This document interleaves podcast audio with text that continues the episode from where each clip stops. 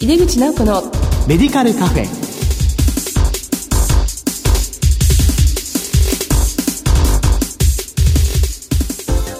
こんばんは。帝京平成大学薬学部の井出口直子です。暑い日が続きますがお元気にお過ごしでしょうか。この番組は医療を取り巻く人々が集い語らい情報発信をする場です。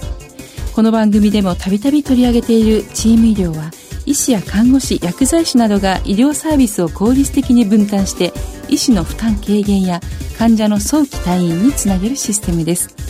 今月はチーム医療と薬剤師について特集でお送りします。この後ゲストの登場です。お楽しみに。入れ口直子のメディカルカフェ。この番組は武田手羽の提供でお送りします。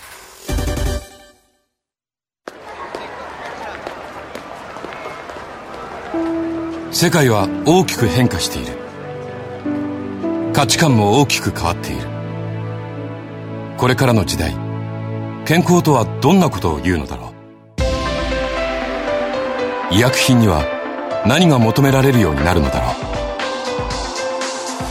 一人一人に寄り添いながら価値ある医薬品を届けたい。私たちは武田手羽です。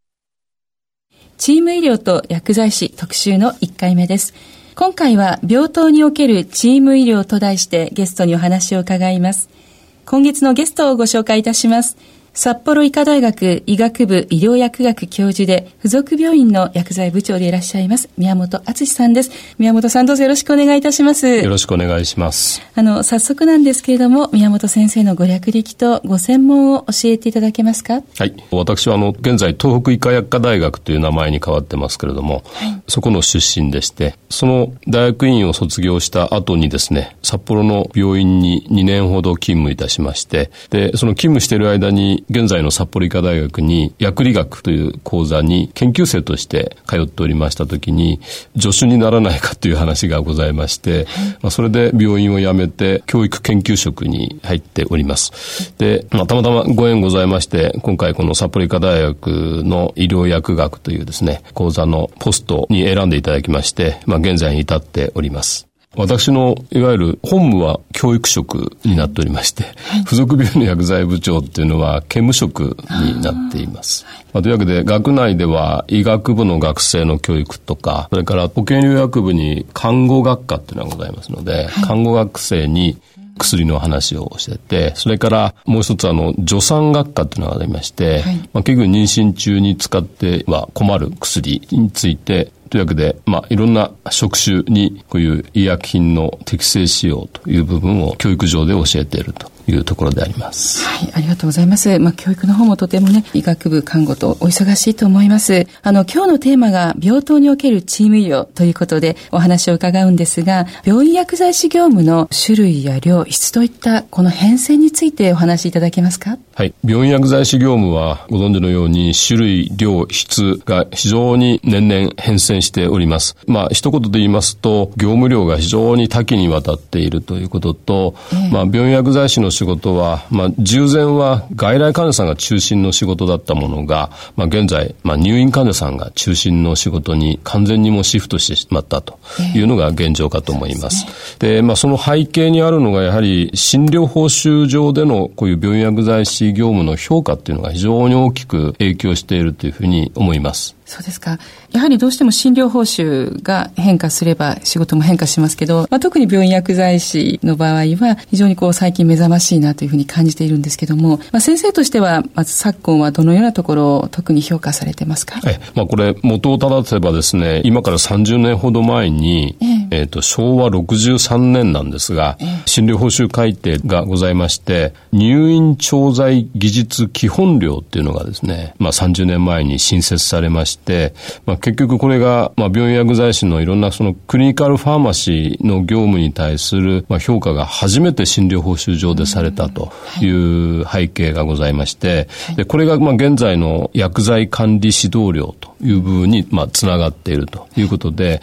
まあ、この30年前のスタートっていうのは非常にやっぱり大きなスタートであったなというふうに思います。はい。えこの時の点数が100点だったんですか？ね。そうですね。えー、月に100点、はい、月に100点。はい。いわば100点業務とこう言われてた、えーね、まあ非常にこれはもう画期的なだったと思うんですけども、それがスタートでまあどんどん発展して今に至っているということですね。まあ、実際にこの病棟でのチームということで、ここでの薬剤師業務の基本的な考え方について教えていただけますか？はい。まあ、やはりこの病棟業務の基本的な考え方は、ゴールはやはり患者安全を一層向上させると。こういう部分が背景にございます。それで、まあ、先ほどのあの、病院薬剤師業務の変遷のところでも少しお話をしましたけれども、まあ、現在、えー、私たちが病棟で行っている業務が大きく2つ評価がされておりまして、まあ、それが2つ診療報酬につながっているというわけです。で、1つは病棟薬剤業務というものと、もう一つは従前からあるいわゆる薬剤管理指導業務というものになってきます。で、この二つの業務がどう違うかと言いますと、えー、まあ、診療報酬上はですね、病棟薬剤業務っていうのは、とにかく入院基本料、正確に言うと基本診察料っていうんですけども、うん、そこからですね、処方につながっていく、いわゆるまあ、病棟業務の全般的な関与というものが評価されている部分でして、うん、まあ、これがまず一つあります。で、もう一つの薬剤管理指導業務っていうのは、特計診療料っていうところで評価されているもので、まあ、いわゆる処方に基づいた、いわゆる薬物治療管理という部分での評価ということになります。それで、まあ結局こういう医薬品の適正使用サイクルっていうのは一連の流れで動いているわけで、まあ結局そこに二つのいわゆる評価が、えー、されているわけですけれども、まあ、やはりここはきっちりと住み分けて業務をしていかなきゃならないだろうと、まあ、いうことで、まあ、我々は病棟薬剤業務の実施加算の方は処方がされる前の業務、ですね。で、なおかつ、病棟全体のいろんな医薬品に関する業務、この部分でやっていこうと。そして、薬剤管理指導業務の方は、こちらの方は患者さん個々に対しての業務ということになりますので、まあ、入院患者さん個々のですね、いろんな薬剤管理、まあ、いわゆる処方後の薬物治療管理、ここを業務としてやっていこうと。いうことで、まあ、結局その処方前と処方後の仕事を、まあ、一連の仕事として扱っていくと。まあ、こういう方針でやっていて、まあ、最終的にはやはり患者安全の向上というのが、えー、最終的なゴールということになろうかと思います。はい。まず、まあ、安全ということを目的として、病棟薬剤業務と薬剤管理指導業務をこう分けなくてはいけないというお考えということですので、例えばその病棟薬剤業務の中でその安全に関わるような薬剤師の仕事というのはどういうところになるんでしょうか？まあやはりその医薬品による重篤な副作用ですね、その辺をいち早くやはりモニターして、まあそれをこう処方提案に結びつけていくと、まあいうことが非常に大事な部分かというふうに思います。それで病棟薬剤業務そのものに関してはですね、例えばまあ入院時の持参薬の確認とかですね、まあそういうこととか、あとはあの、例えば病棟での患者さんに使う医薬品の流量だとか、投与量のこう計算ををしたりですね、はい、まあ、あるいはハイリスク薬等のいわゆる投与前の説明をしたりと、まあ、こういったような業務が中心になってくるということになります。はい。まあ、その方の、まあ、処方が出るにあたり、きちっと説明をするとか、ね、検証していくというところですよね。はい。で、まあ、実際その方がお使いになってってからもモニターしていくのが、はい、それが薬剤管理指導業務と、はい、まあ、いうことになってまいります。ありがとうございます。まあ、その中には、退院時の指導でありますとか、記録の作成といったようなことも入ってくるということですよね。はい何かまあそのバランスを取るという形での大事にされているお考えとかコンセプトはありますでしょうか？はい。もうこの病棟薬剤業務実施加算っていう片方のいわゆる診療報酬上の評価っていうのは週に20時間以上業務をしてなきゃならないということになってまして、なおかつこの病棟薬剤業務実施加算を算定するにあたっては、この薬剤管理指導料を算定していなければならないという基準がございます。まあ、従いまして片方だけやればいいというような、え、仕事ではなくてですね、ま、この一連の業務を結局二つに分けて円滑にこなしていかなきゃならないという部分が非常に大変なところかというふうに思います。で、まあ、結局こういったような二つの病棟業務を、まあ、こなすにあたって、非常にやっぱり大事になってくるのが、現行の業務をやはり整理をしてですね、そして、えなおかつ病棟業務をこう標準化をしていくと。で、まあ、この標準化といってもなかなか難しくて、外科系の病棟と内科系の病棟では業務の内容も違ってまいります。まあ、というわけで、一つの標準化という部分が一つのコンセプトということになってきます。それから、まあ、三つ目の、この病棟業務を展開するにあたってのコンセプトとしては、病棟での看護師ですね。看護師は非常に長い歴史を持って病棟で業務を行っているわけです。まあ、そこにこう薬剤師が入っていくという部分がございますので、まあ、わかりやすく言うと、看護部と非常にやはり連携を密にしていかなきゃならないというのもございますし、えー、なおかつ大事なのはやはり病棟棟、ナースステーション等でですね、薬剤師の住民権を得るというようなですね、部分っていうのが非常に大事になってくるということになります。で、まあ、従いまして、特にあの、看護部長とかですね、その辺とは非常にこう密に連携をし合って進めていく必要が出てくるということになります。で、もう一つはやはりマンパワー、薬剤師のマンパワーということで、えー、薬剤師の増員がやはり必要になってまいります。で、私どもの大学病院でも数年前から7名、8名、はい、そして6名、そして3名と、はい、まあ合計24名になりますけれども、まあこれ病棟の数分の薬剤師をですね、採用してですね、まあ増員をして、そしてまあこういう準備をしていくと。いうわけで、やはりこう病棟で仕事ができる臨床薬剤師をこう作りながらですね、マンパワーを増員していかないとですね、なかなかこの2つの病棟業務っていうのがこなせられないというのが、えー、実情かというふうに思います。今の基本的コンセプトお話しいただいたんですけれども、やはりこう、マンパワーっていうのはすごく大事で、今何名全部でいらっしゃるんですか？えっ、と、今現在は55名の無期の薬剤師が55名、はい、無期職員と言いまして、期限のない薬剤師が55名ということで動いております。まあですから、まあわかりやすく言いますと、半分ぐらいの薬剤師が、うん、えー、病棟部門で病棟業務を行っていて、うんはい、あと半分の薬剤師が治療部門、まあいわゆる調剤をしたり、注射調剤をしたり、あるいは製剤をしたりとかですね、あるいは治験をして扱ったりですね、まあ、そういったような部分で動いていると、まあ、こういうことになってきます。まあ、病棟薬剤業務の、まあ、こう落とし穴といいますか、うん、陥りやすいことっていうのもまたちょっと解説していただけますか。はい。特にあの病棟薬剤業務実施加算まあ、現在1と2というふうになっておりますけれども、はい、1の方はですね結局入院基本料の算定対象となる病棟に薬剤師を配置するということが要件になっています、はい、例えばですね新生児特定集中治療室、まあ、我々 NICU というふうによく言いますけども、はい、こういうところですとかあるいは回復期のリハビリテーション病棟といったようなところはですね最初入院される時は特定入院料というものの算定対象になってまいります。はい、ですので、先ほどの病棟薬剤業務実施加算1の要件になっている入院基本料ではないというところになります。ただしですね、この NICU とかリハビリテーション病棟などに特定入院料で入っている患者さんがですね、はい、入院している途中から入院基本料という算定対象に切り替わる患者さんもおられるんですね。そうなりますと、はい、薬剤師を配置していないとですね、うん、結局いけないとい。うことになってまいりますので、はい、まあこういったような算定要件というものをよく理解しながらですね、業務を進めていかないといけないということで、診療報酬上の理解っていうのは非常に大事な部分にもなってくるかと思います。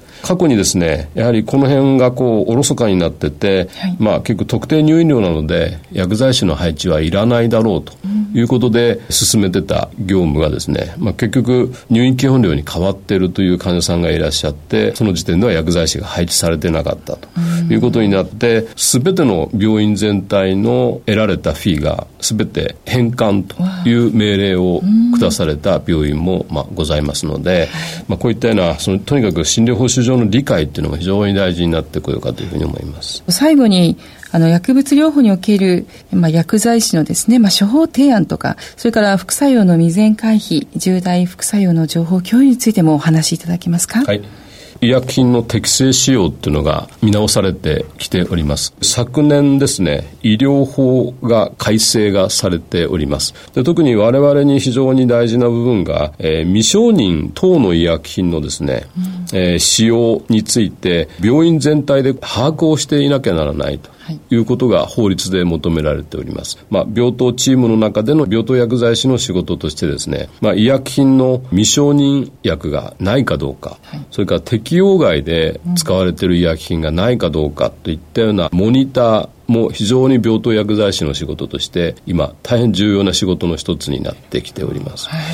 でそれに伴ってもう一つは我々の特定機能病院には医療安全部なるところにですね、はい、薬剤師を専従配置しなきゃならないということになっておりまして、まあ、結局これは医薬品の適正使用について、まあ、強化するという意味で、まあ、こういう薬剤師をこういう医療安全部に配置しなきゃならないというような内容にもなってきております。各大学特定機能病院等はですね、この対応に現在追われているという状況になろうかというふうに思います。まあ、従いまして、あの、医療安全に関するチームというものの位置づけも非常にグレードが上がってきたということで、まあ、専従の医師、それから専従の薬剤師、そして専従の看護師っていうのが、まあ、こういう医療安全のチームとしてですね、え、病院の中で活動するというのが今回の改正医療法で求められている大きな改正点かというふうに思います。で病棟の薬剤師の役割としては非常にこの近畿で使われている薬剤がないかどうかとか、はい、適用外で使われている薬品がないかどうかといったような、えー、ところが非常に重要になってきますので、はい、まあ、あの医薬品の副作用の重篤化ですね、まあ、いわゆる副作用の早期発見はもちろんですけども、はい、重篤化を回避するといった意味で、うん、まあ、この病棟薬剤師の、えー、業務っていうのが非常に大事な医薬品の医療安全を確保するという意味で非常に大事な部分に局面になってきてい。るではないかというふうに思います。でもちろん、えー、薬剤部内での DI 業務の強化というのが非常にあるという話もしましたけども重大な副作用情報をやはり医療者全体がこう共有をしていなきゃならないという部分もありますので、まあ、病棟薬剤師によるモニターはもちろんですけども、えー、薬剤部からもこういったような重大な副作用情報をですね院内全体に発信していくと、共有するという部分も非常に大事な局面になってきているのではないかというふうに思います。大変重要な役割を担っているということですね。ありがとうございました。はい、というわけで、チーム医療と薬剤師特集の1回目。今回のテーマは、病棟におけるチーム医療と題してお送りいたしました。ゲストは、札幌医科大学医学部医療薬学教授で、付属病院薬剤部長の宮本敦さんでした。宮本先生、どうもありがとうございました。ありがとうございました。世界は大きく変化している。価値観も大きく変わっている。これからの時代、健康とはどんなことを言うのだろう。幅広いラインナップで信頼性の高い医薬品をお届けします。一人一人に向き合いながら、どんな時でも健康を咲かせる力を。私たちは武田手羽です。宮本先生には次回もご登場いただきまして今度は地域につなげるチーム医療についてお話をいただく予定です、まあ、実は本日8月9日は私の誕生日なんですよね。夏生まれなんで私は夏がやっぱり好きなんです。さてこの番組へのご感想などは番組のウェブサイトからメールでお送りいただけます。放送後にはオンデマンドとポッドキャストでも番組を配信しています。ラジコのタイムフリー機能では放送後1週間番組をお聞きいただけます。次回は8月23日の放送です。それではまた帝京平成大学の井出口直子でした。井出口直子のメディカルカフェこの番組は武田手羽の提供でお送りしました。